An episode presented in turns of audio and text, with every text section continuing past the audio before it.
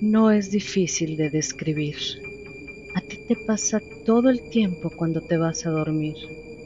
Un último vistazo al espejo y ahí está. Tú te miras a ti y ellos te miran también. ¿No saben que cuando ves tu reflejo a ellos no los ves? Y en esa idea aceptan tu mirada como una invitación.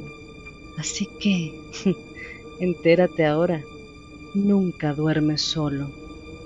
A tu lado, cuando apagas la luz, siempre estás acompañado por los que acechan detrás del espejo. Cuidado, ahí viene. Bienvenidos a todos los curiosos a este primer podcast de los que acechan detrás del espejo.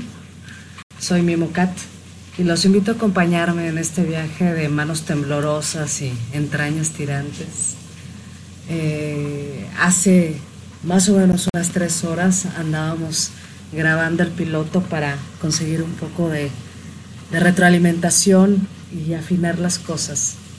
Y pensaba yo utilizarlo para otro momento, sin embargo, esta es la mejor noche para hacer una primera grabación en vivo. Les cuento porque aquí, donde estamos ahorita situados, ya no necesito poner música de fondo. Resulta que hay una tormenta espectacular con, con truenos, con mucha lluvia. No sé si se alcanza a escuchar algo, pero de alguna forma eso me inspira el tema. Y bueno, eh, les cuento que hace ya muchos años que quería materializar un proyecto como este. En mis tiempos más audaces le decíamos programa de radio. Y bueno, después de pensarlo mucho y no atreverme, me abracé a la memoria de un consejo compartido por una muy buena amiga hace ya mucho tiempo que me decía, a ver, mijita, menos producción y más acción y aunque no se refería precisamente a este proyecto, aplica muy bien. Así que nuevamente bienvenidos y espero disfruten escucharlo tanto como yo estoy disfrutando hacerlo y tanto como se está coordinando el clima para que lo hagamos con mucho gusto.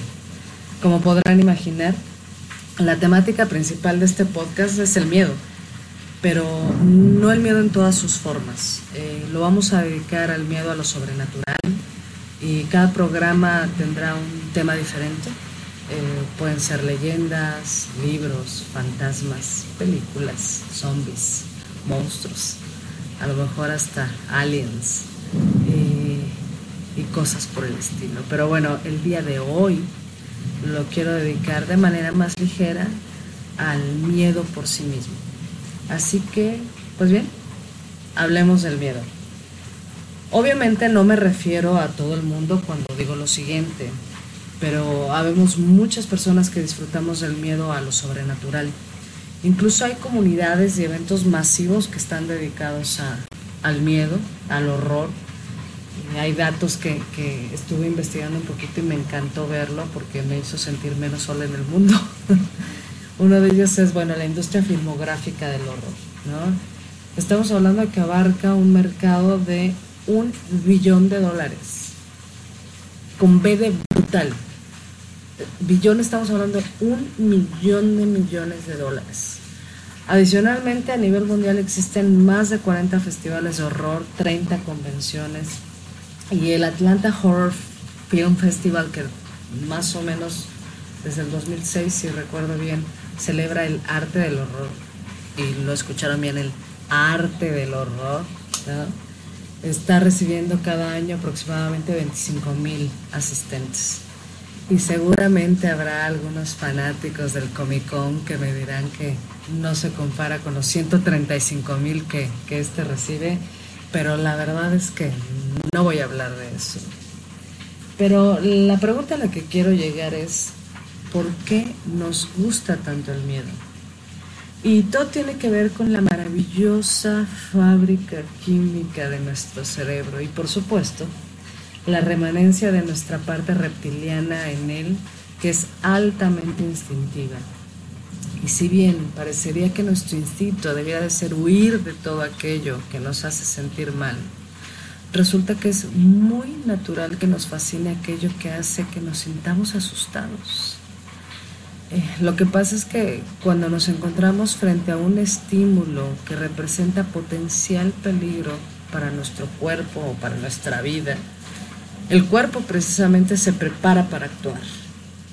Y esto lo único que significa es que nos empieza a lanzar deliciosas dosis de norepinefrina o la más conocida, adrenalina, que son neurotransmisores relacionados a la acción de escapar. También son hormonas o las conocemos como hormonas.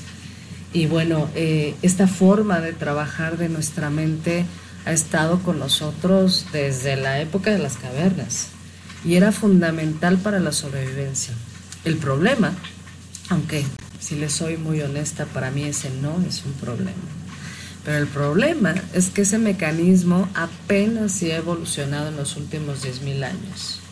Así que la realidad es que aunque los estímulos de, peligro que hoy encontramos son muy diferentes a esa época de las cavernas, nuestra respuesta ante estos, ante estos estímulos eh, sigue siendo la misma. O sea, seguimos recibiendo esas dosis de, químicos, seguimos preparándonos como si fuera para oír, pero, pero esto lo hacemos en ambientes controlados, que no implican riesgo para nuestra vida. Ambientes como leer un libro, ver una película o simplemente escuchar historias de terror.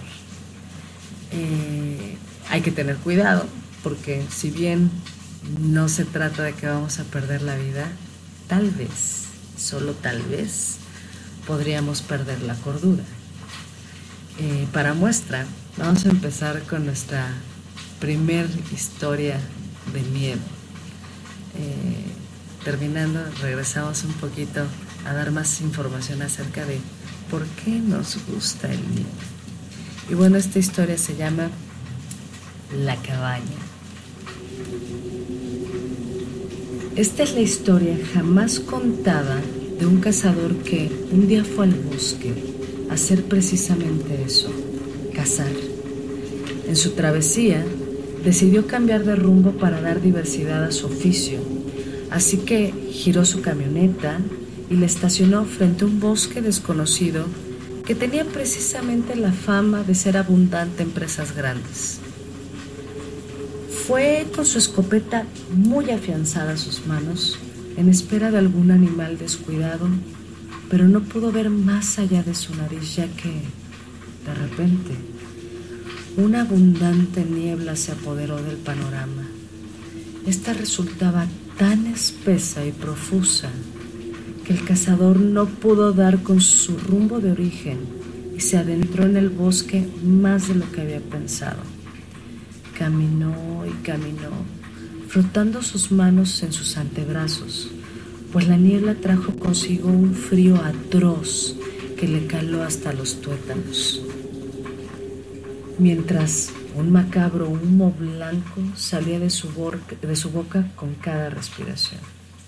A su vez, temblando como una hoja, el cazador comenzó a dar gritos, gritos desgarradores de desesperación ya que sintió que dos días enteros habían pasado. Sentía hambre, sed, frío y mucha angustia, hasta que, a lo lejos, de repente divisó una pequeña cabaña de madera. Fue corriendo hasta la cabaña y debido a su desesperación entró sin siquiera tocar.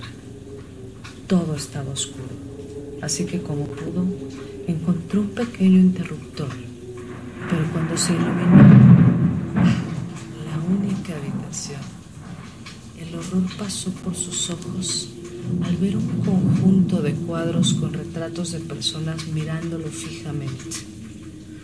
Unos tenían el rostro completo, pero otros no exactamente.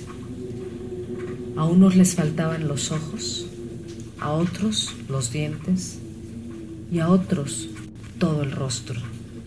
Sin embargo, cansado, confuso, aterrorizado y a su vez aliviado por haber encontrado un refugio, sin importar su apariencia, decidió que cualquier agujero sería mejor que aquella tortura despistante, por lo cual sacó una manta y prácticamente se desmayó debido al hambre, la sed y la angustia.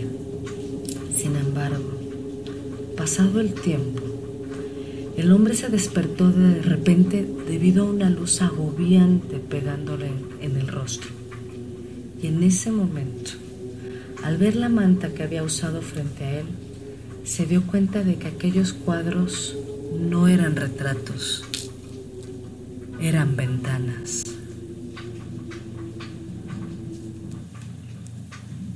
Y bueno, esa es nuestra pequeña historia para empezar el día de hoy.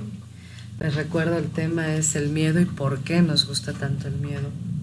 Y si bien hay muchas personas que buscan la misma estimulación química del miedo a través de los deportes extremos, en el caso de una película de miedo o una casa encantada se produce algo que le llamamos desconexión entre cuerpo y mente ya que en estos casos nuestro cerebro es consciente de que no estamos en peligro, pero nuestro cuerpo sigue produciendo adrenalina o norepinefrina. Así que podemos disfrutar de la sensación producida por esas hormonas sin tener que huir. Así que, igualmente que los que practican deportes extremos, nos sentimos activados y llenos de energía, pero sin sufrir la posibilidad de una amenaza real. Y más allá de eso, buscar los estímulos que nos dan miedo puede llegar a ser altamente adictivo. ¿Y saben por qué? Porque resulta que las hormonas del miedo son muy similares a las de la felicidad.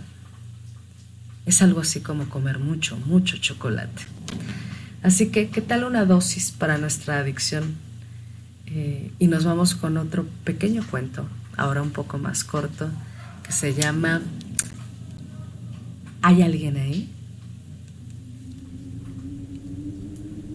Acudo al cuarto de mi hijo para ver qué le sucede, pues despertó en la madrugada con gritos ahogados mientras escuchaban golpes en su habitación.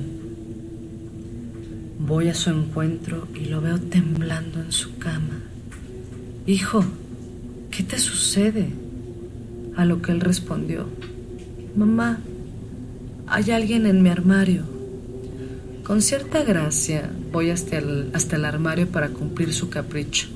Lo abro y, para mi horrenda sorpresa, mi hijo también está en el armario, temblando mientras balbucea, mamá, hay algo raro en mi cama.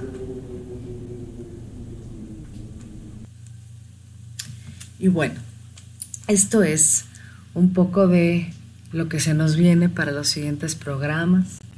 Eh, gracias por escuchar estos minutitos del arranque. Vamos ahorita alrededor de 13 minutos.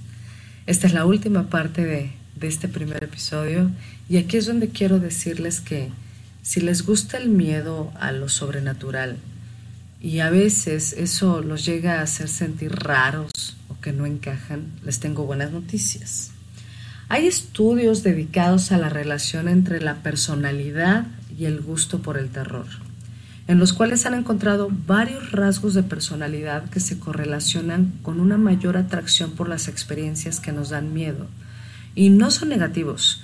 Eh, voy a, a destacar básicamente tres de ellos. El primero es la apertura a la experiencia. Resulta que las personas que sentimos fascinación por vivir experiencias nuevas, también solemos tener mayor amor por las situaciones terroríficas. Otra, otra correlación es eh, que, en la personalidad eh, existe la extraversión de aquellos que, que gustan por el terror. Es decir, las personas que somos extrovertidas necesitamos un mayor nivel de estimulación externa para, para encontrarnos realmente a gusto. Por eso las películas de terror, las casas encantadas y los elementos similares tienden a atraernos mucho más que a los, a los que son introvertidos. Y el tercero que quiero resaltar es la empatía. Curiosamente, las personas especialmente empáticas tienden a disfrutar más de las situaciones de terror y tal vez esto puede deberse a que tienen una mayor capacidad para procesar las emociones que el resto de la gente y por lo tanto buscan vivir también más experiencias de este tipo. Así que, bueno, como, como ustedes podrán ver, hay varias razones que explican por qué nos gusta tanto el miedo y seguramente habrá muchas razones más y vendrán muchas razones más porque las investigaciones acerca de este fenómeno no terminan. Y es un tema tan apasionante para los mismos científicos y vamos, no se diga para todos esos empresarios que compiten por una rebanada de pastel en ese mercado de un billón de dólares, que seguramente vamos a ver muchas más investigaciones en el futuro. Pero lo importante de esto es que por lo pronto, lo que sí queda claro, es que la curiosidad por todo aquello que nos puede generar un miedo artificial cada día es mayor. Y para despedirme el día de hoy, nos vamos a quedar con esta pequeña historia, muy, muy pequeña historia. Se llama Ahora que vivo sola. Toda mi vida había tenido mascotas como gatos y perros que arañaban la puerta de mi habitación para que los dejara entrar. Pero ahora que vivo sola, totalmente sola, los arañazos en la puerta son mucho peor que antes. Pues señores, muy buenas noches y que duerman acompañados, como siempre, por los que acechan detrás del espejo. Nos vemos en la próxima. Gracias.